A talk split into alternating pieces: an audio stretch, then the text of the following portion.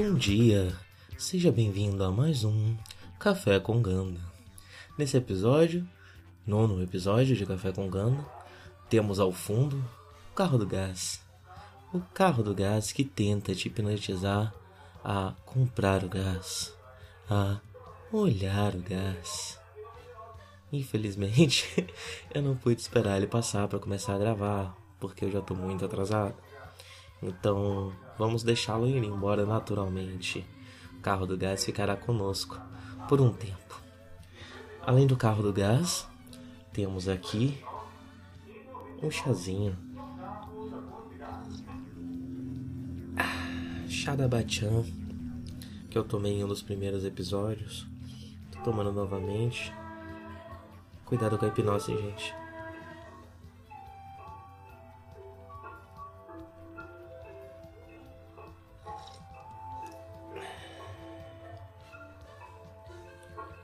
Eu fiz ele relativamente forte. Acho que eu pesei na mão na quantidade de chá que eu coloquei. Mas é bom.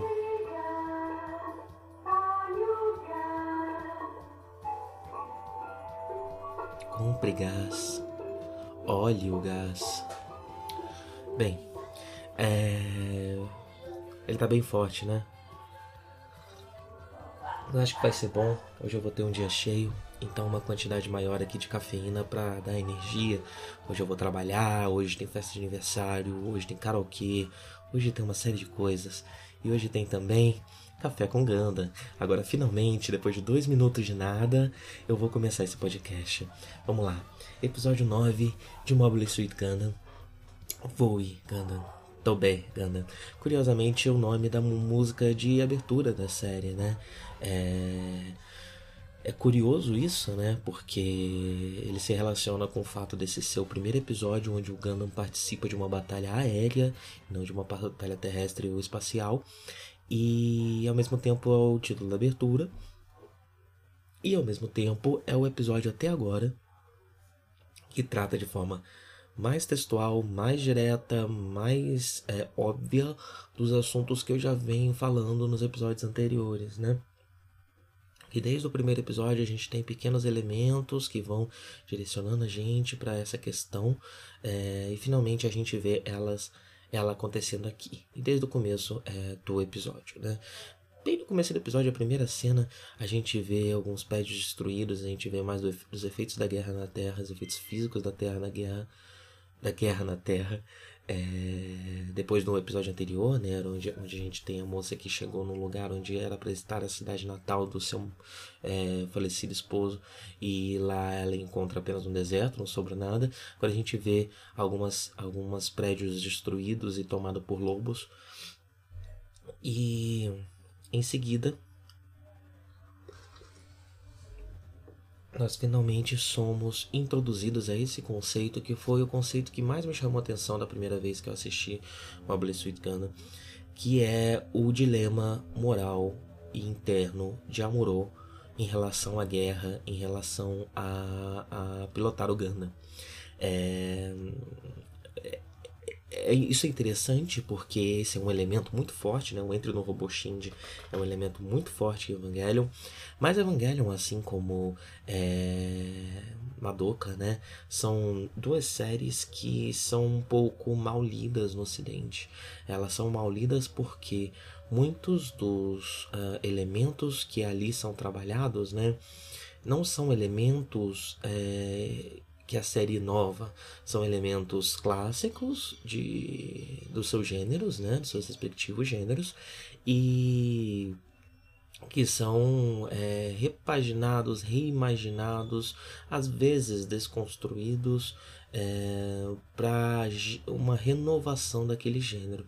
Mas eu tenho para mim, não sei se já falei sobre isso aqui, que Evangelion é muito mais sobre o gênero harem e muito mais sobre o gênero é, de animes voltados para o otaku no sentido é, nesse sentido mais moe que a gente uh, uh, pensa num momento contemporâneo né quando a gente pensa em anime para otaku é, do que do gênero robô gigante.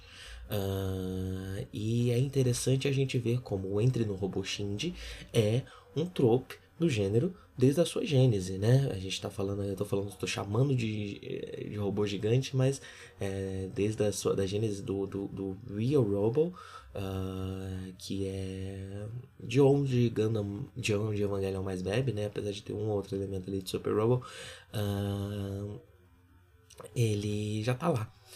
E o Amuro, ele tá boladíssimo, né? A Frau quer muito que ele vá lá lutar, que ele, enfim, coma e faça as coisas dele de soldado, né? Trem. E ele só quer ficar deitado, tá tentando dormir e falar lá, poxa, eu não durmo direito desde que eu saí da, da, da ala 7. E mesmo quando eu tenho tempo para dormir, eu não consigo. E ela fica lá, né? Insistindo para ele, para ele entrar no robô. Uh, sendo que ainda não é necessário entrar no robô nesse momento, né? Ainda não estamos numa situação uh, de, de, de, de, ataque, de defesa, nem de nada. Uh, bem, é revelado nessa, inclusive pela Frau, que ela fala para ele, pro, pro Amor, fala com a Sheila, que a Sheila estudou medicina. Isso é um detalhe da personagem, eu não lembro se é mais bem tratado depois, ou talvez seja mais bem tratado em outras séries, essas eu não conheço.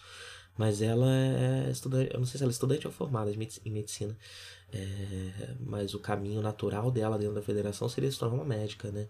É, sendo que no momento ela está fazendo mais esse trabalho de comunicações e eu sei que mais para frente ela vai também começar a pilotar.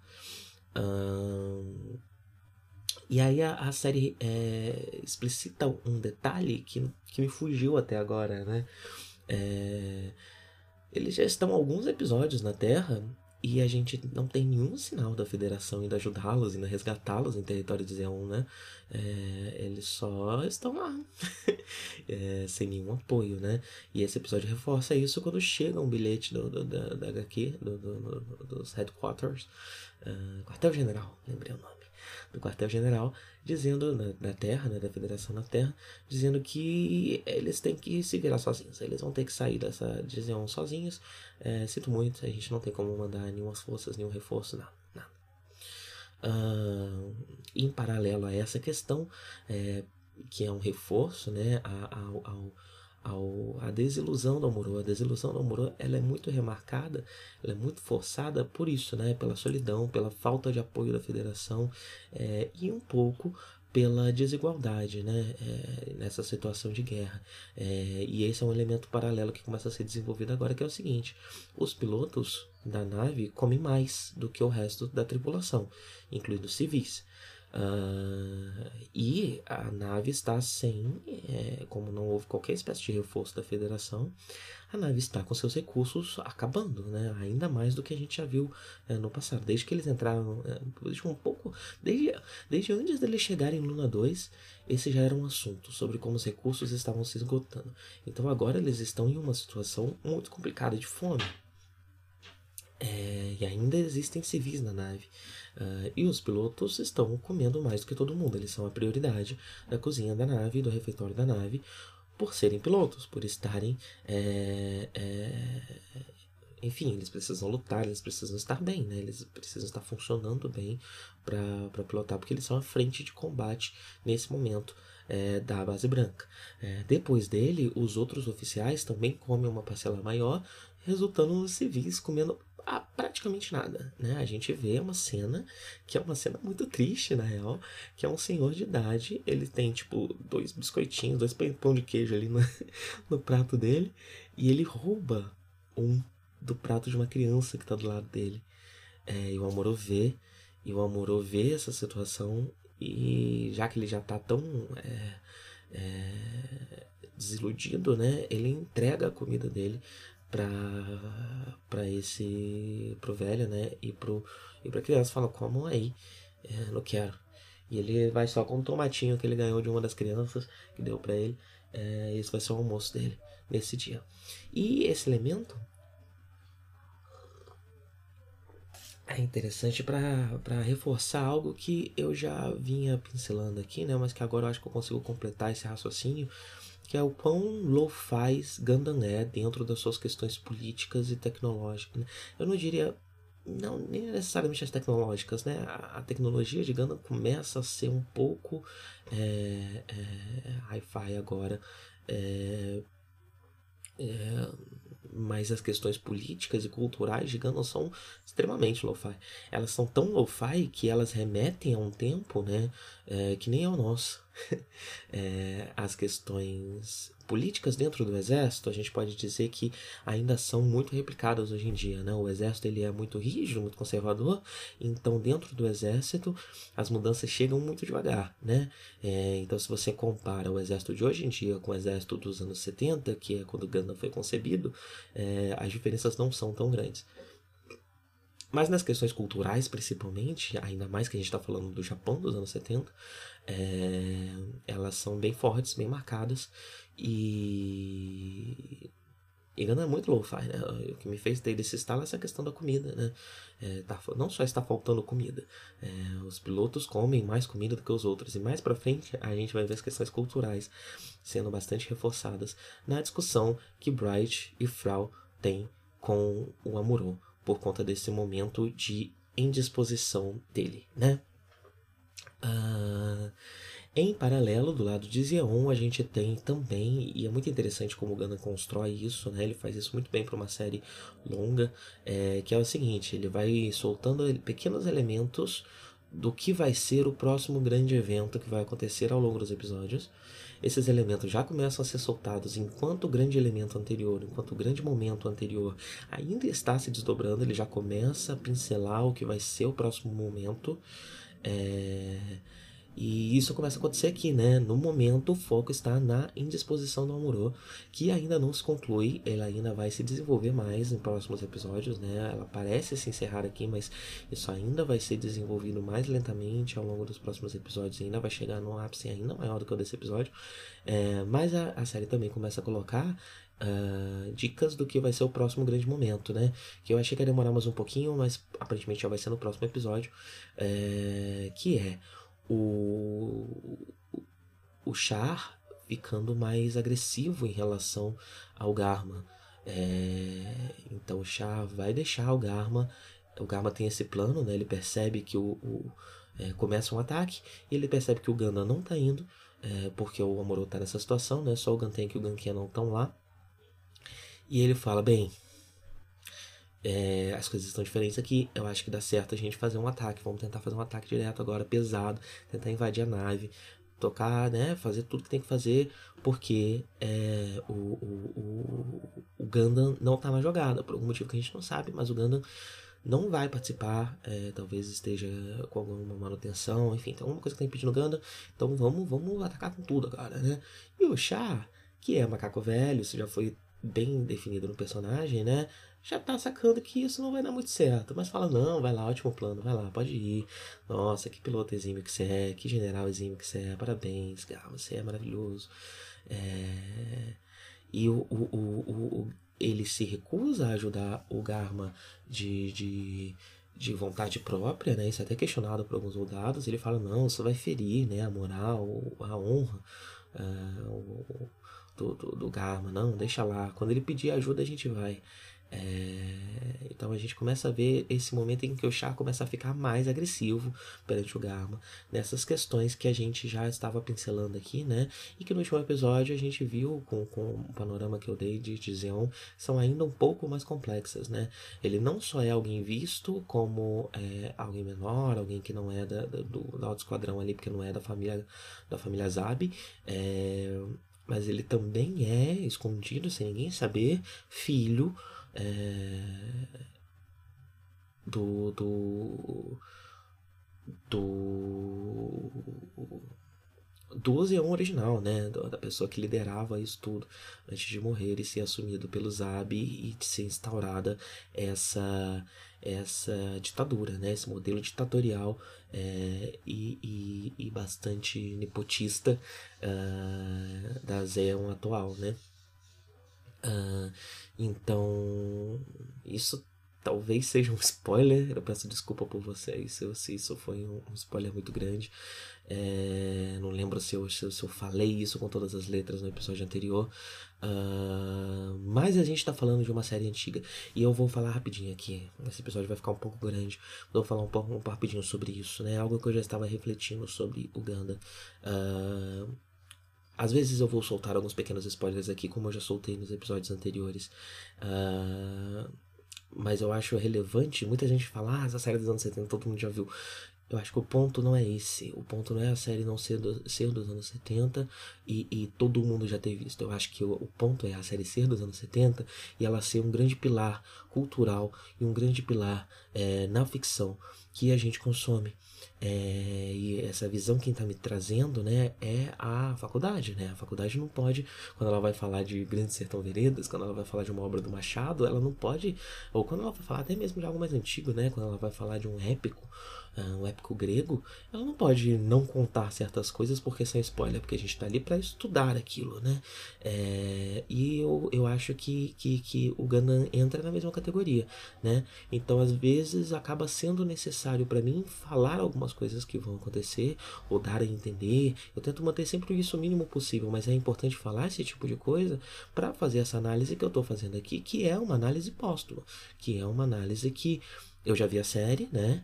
É, e mesmo se eu não tivesse visto, muitas das coisas que estão aqui eu já conheço de obras posteriores que bebem daqui, que usam esses elementos, né? Que, trabalham com isso. Então, às vezes, spoilers são necessários. Se isso incomoda você, e se isso aconteceu aqui agora, eu recomendo que você assista a série inteira e depois venha é, ouvir o, os episódios. É, porque eu vou ter, sempre tentar, tentar manter o mínimo, mas se eu achar que é importante contar algo que vai acontecer é, para uma análise, uh, ou que vai ser revelado posteriormente para uma análise, eu vou fazê-lo. Certo? Uh, bem. É, e aí o Garma bota lá a roupinha dele de piloto e é muito legal também, né? É, é, parecida com a do, com a do, com a do chá, mas ela tem algumas cores diferentes, né? As cores combinam com o cabelo do, do Garma. É, Zeon tem um senso estético maravilhoso. E eu não vi muita coisa da Zeon que vai vir nas próximas séries, né? Eu sei que muito da, da, da iconografia é nazista vai ser usada para Xeon e eu acho que isso é uma perda porque nesse momento a gente tem uma Xeon que é muito estilosa justamente por ela ser muito colorida e muito muito carnavalesca de certa forma né? É, enquanto o, o, o, a estética nazista ela vai muito para um minimalismo para um, um, um, algo mais mais mínimo mesmo, né? Ela usa cores primárias, ela, ela usa iconografias primárias, é, enquanto aqui eu acho que a gente remete muito mais a, um, a uma época nobre, né? Uma época uh, uh, vitoriana, uma época é, por conta desses desses desses elementos mais mais espalhafatosos nas roupas, nas, nas, nas é, em tudo na real, né? É, mesmo as naves de, de o Gana ele é branco, né? Ele traz essa, essa coisa bem bem limpa, né? Enquanto as naves de Zeon são roxas, os, os, os os arcos são verdes, né? Ele trabalha muito, todo tudo é um pouco mais é mais arredondado, mais complexo, mais é, carnavalesco mesmo, né? Isso vai ser posteriormente muito usado na série para vender brinquedo é, e manter essa ideia do, do Tomino de, de, de, de, de, pureza técnica, né? De, de realismo é, na federação. Uh, bem, seguindo em frente, esse episódio vai ficar um pouco mais longo, gente. Ele tem uma série de elementos importantes. Eu acho que esse episódio ele é um episódio muito pilar da série. É, então tem muitos elementos aqui que eu vou precisar falar sobre, né? A gente vê né, que o Gantenko Gankenon também tem caça, caças centrais, não é só o Gundam. É, e para mostrar o quão textual esse episódio é, a gente vê o Kai, enquanto ele entra no caça central, dizendo que ele está entrando no caixão. É, a gente vê o Kai chegando a outro nível do cinismo dele, né? E da, e da sinceridade dele em relação à situação uh, do, do, dos pilotos e de tudo, né? É, o Kai, o Amorô tá, tá, tá, vendo esse tipo de coisa agora e o Kai já tá cantando essa pedra desde o começo, né? Ele já é uma pessoa cínica em relação às forças militares desde sempre, né? E agora ele tá chegando num outro nível de, de, de, de, de, de expressar isso, né?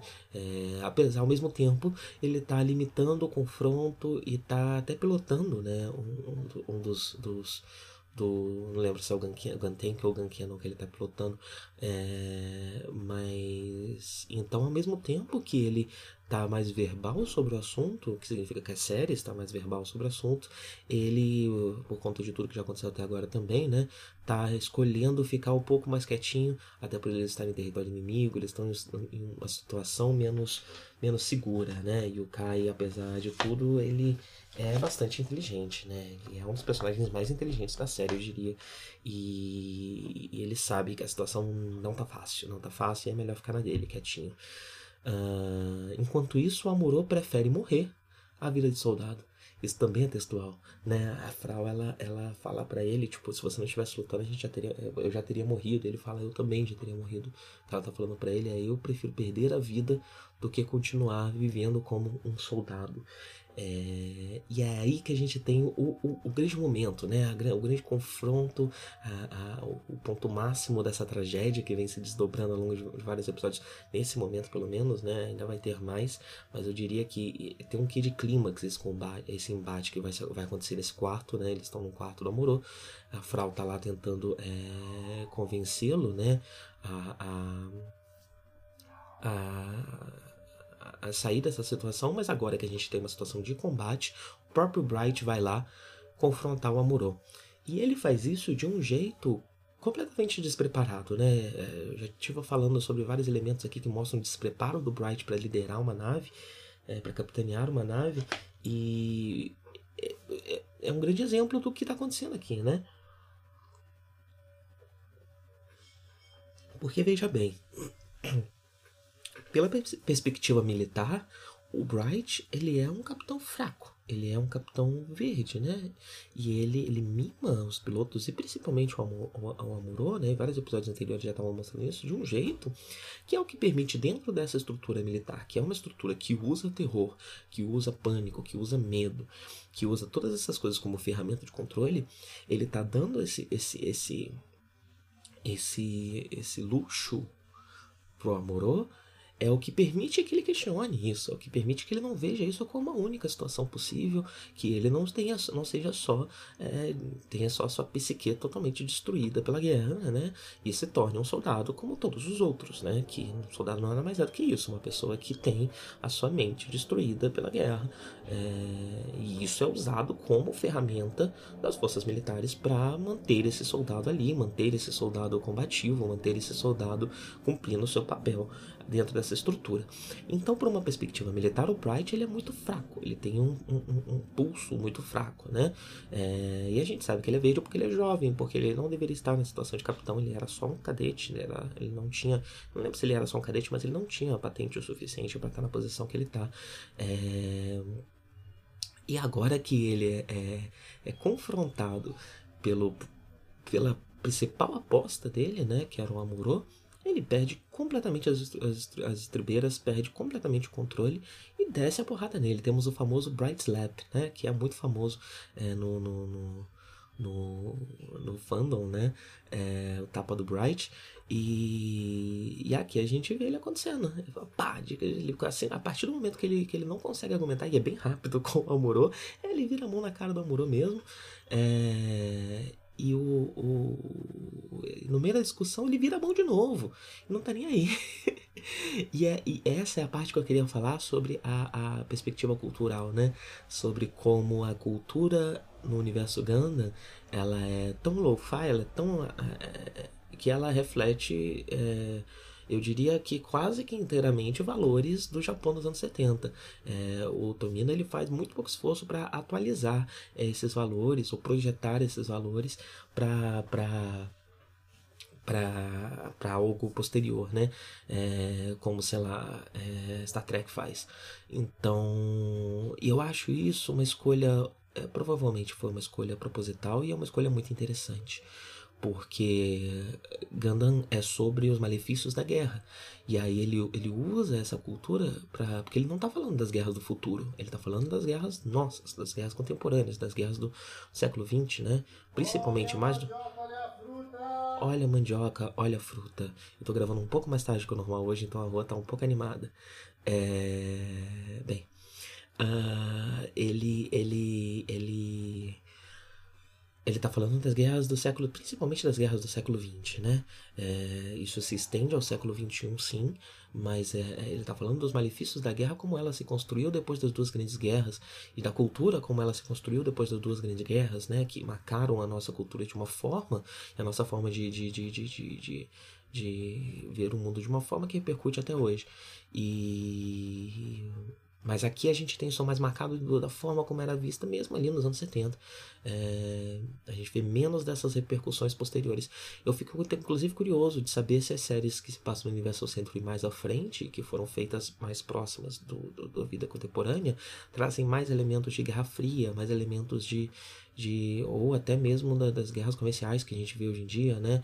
Desse, desse novo cenário político de, de, de capitalismo tardio que a gente vê se formando é, nos dias de hoje, é, se a gente vê mais elementos disso nas séries posteriores. Uh, talvez até, eu digo especialmente nas séries do Universal Century, né?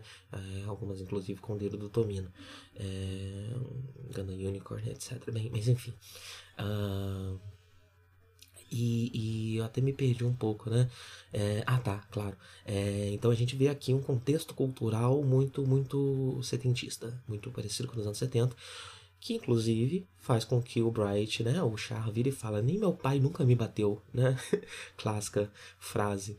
É, e, o, e, o, e o Bright vira para ele e fala: Isso explica por que, que você é tão mimado, porque nunca vi um homem ter, nunca ter apanhado do pai. É então, reforça, né, sobre como a gente tem essas questões aqui. E isso também é reforçado na Frau, né? O, o Bright é tão despreparado que ele simplesmente tem um, tem um piti, né? Parte do maluco, pá, não sei o que, e vai embora. E fala: Você era minha grande aposta, eu achava que você era o único que ia poder enfrentar o Char, você me decepcionou, e pá, vai embora. É, eu não acho que isso tenha sido proposital, mas isso bateu muito forte no, no né? Uh, porque o Char é um rival dele, né? É, e o Amorô, ele, ele, ele mais do que um adolescente, ele é o arquétipo do protagonista shonen, ele é o arquétipo do protagonista que vinha até então aqui, é, que protagonizava esse tipo de série até agora, né? É, então, quando o, o, é, isso é muito interessante, quando o Gundam pega é, quando ele está fazendo esse, esse, esse, esse, esse embate entre a guerra e o jovem, não é só entre a guerra e a juventude, ele também é um impacto entre a guerra e o arquétipo propagado, idealizado da juventude em materiais parecidos até então. Então, além da, do, político, também há essa questão né, né cultural e essa análise é, de gênero que, que, o, que o Tonino está fazendo aqui, que é muito interessante. Né? É, então, o que ele está dizendo é: isso é o que ia acontecer se você pega um protagonista de Super Robo e coloca nessa situação aqui mais realista, mais pesada e mais, mais, mais complicada. Né? E ele lembra disso, fazendo com que o que tira ele dessa situação no primeiro momento é a menção do Char, a menção do rival, do grande rival, né? É... E, e, a Frau aproveita isso, né? E, e, e tenta é, também, mais descompensada ainda, né? É muito bem construído, eu acho muito bem construído esse diálogo, né? Ela vê o descompensamento do Bright, então, olha, se uma figura de autoridade está se dando o direito de ficar doida desse jeito, é, eu também posso. E aí ela, ela começa a falar para ele, tipo, nossa, não, você, você, você não é um homem, você é um moleque, você odeio gente que não, que não tem orgulho é, das coisas que faz bem, né? Também uma visão muito sententista, né? Especialmente do Japão dessa época, é, que ainda se reflete hoje em dia, mas você vê menos propagada de forma tão, tão textual, né? É, esse tipo de questão cultural, ela, ela antes de, de, de começar a morrer, né? Ela costuma ir para para ou, ou, enfim, ser revivida né, em outro momento da história, é, ela costuma ir para as entrelinhas dos relacionamentos é, e da cultura. E, e, e, aqui a gente vê isso aberto, né? Muito, muito textual, muito forte. É, e ela fala: Eu vou pilotar o Ganda. O Ganda tem um manual, não tem? Se você conseguir, eu também consigo. Eu vou pilotar o Ganda. E o Amorô já tá tipo. O Amorô tá pensando no Char nesse momento, né? Dá pra ver que, que, que a reação dele não é. Ele fala, ele cita o Char, né? É, assim que ele sai, né? Parece pra Frau que ele tá fazendo isso por, por causa dela, é, mas a gente vê que é por causa do Char. É, o que mexeu mesmo com os brilhos dele foi isso, foi, foi ter mencionado o Char é, grande rival dele. E, e a Frau, enfim, você mostra uma pessoa terrível aqui nesse momento. É, perde completamente as estribeiras. É, e ele fala: Não, você não vai pilotar, eu vou pilotar. E ele vai. E ela fala: ah, Você é um homem. É, achei que você era um moleque, mas era só uma fase, né? era só um momento, ser um homem. Um, Bem, ele vai, ele entra no Ganda, ele sai, ele, ele pela primeira vez é, luta de forma aérea com Ganda, né? A gente tinha ele lutando no espaço, lutando em terra. Dessa vez ele usa os propulsores e a capacidade de pulo do, do, do, do para fazer algo muito próximo de um combate aéreo, né? O Gundam, na verdade, ele só pula e tem um jetpackzinho que faz com que ele consiga planar por um tempo, mas é, ele não voa de fato, né? Mas isso já é o suficiente para ele conseguir lutar com as naves ali, conseguir é, fazer esse combate aéreo, que é uma surpresa para Zeon. Zeon nem sabia que, que, que o Gundam tinha essa tecnologia.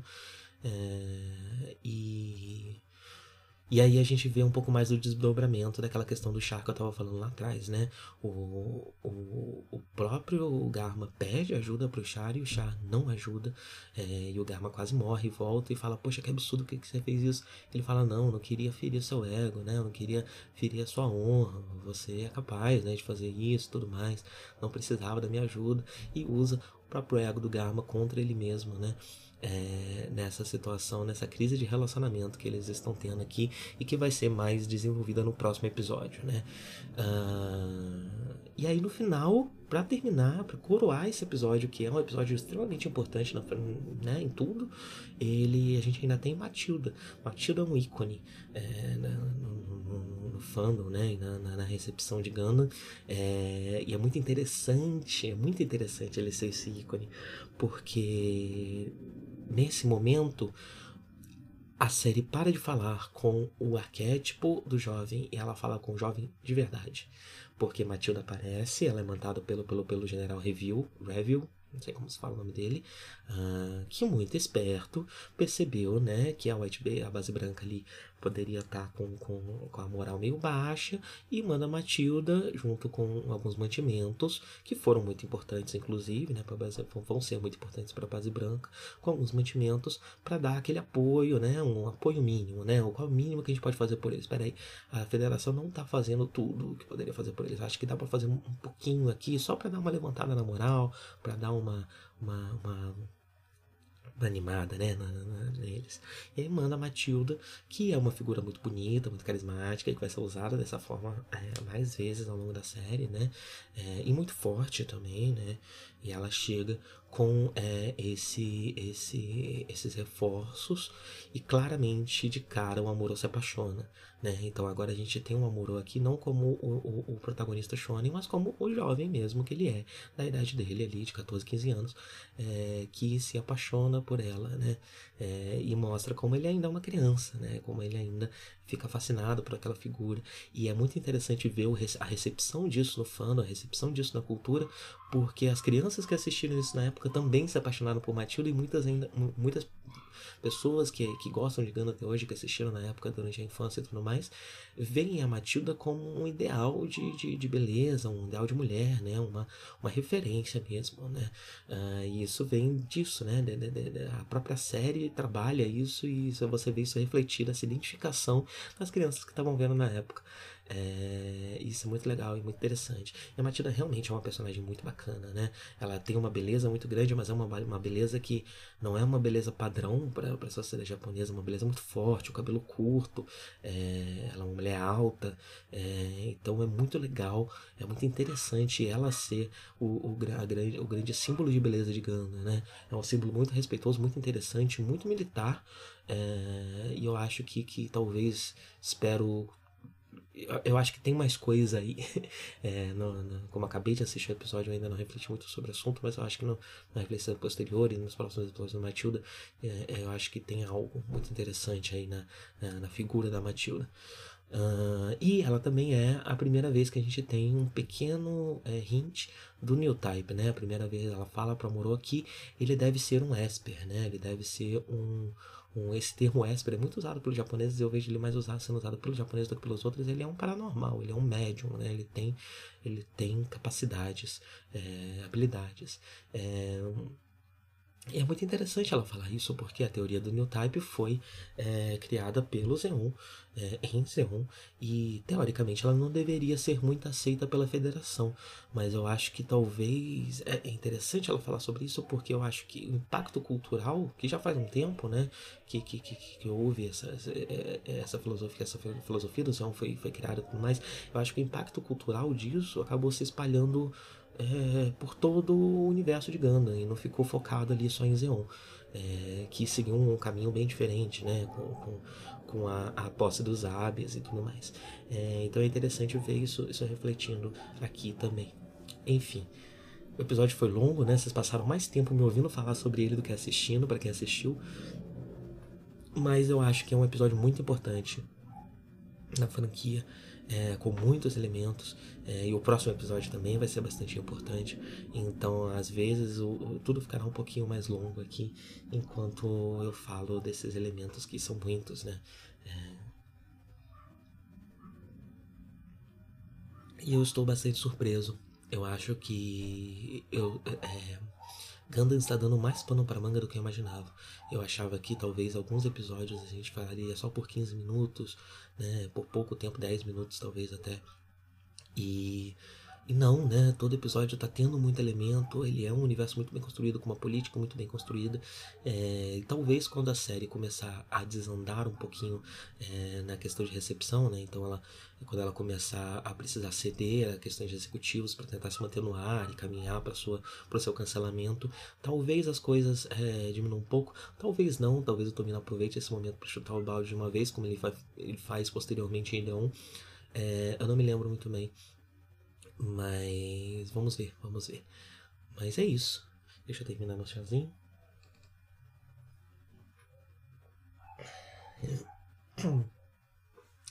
Tenham um bom dia e até a próxima. 振り向かないで宇宙の彼方に輝く星はアムロ お前の生まれたふるさとだ。覚えているかい？少年の日のことを暖かいぬくもりの中で目覚めた朝をアムロ振り向くな男は涙を見せぬもの見せぬもの。ただ明日へと un aspeto e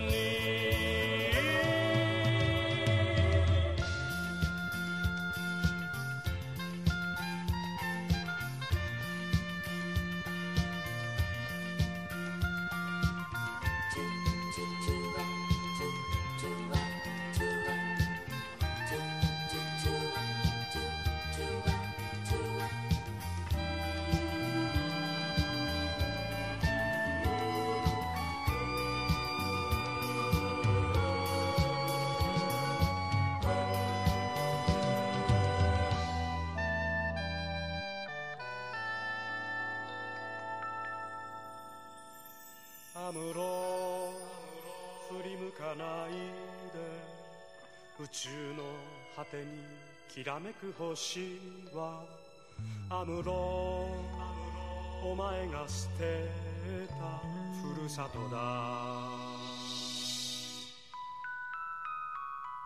忘れはしない少年の日の誓いを青春をかけ守り抜けこの幸せを。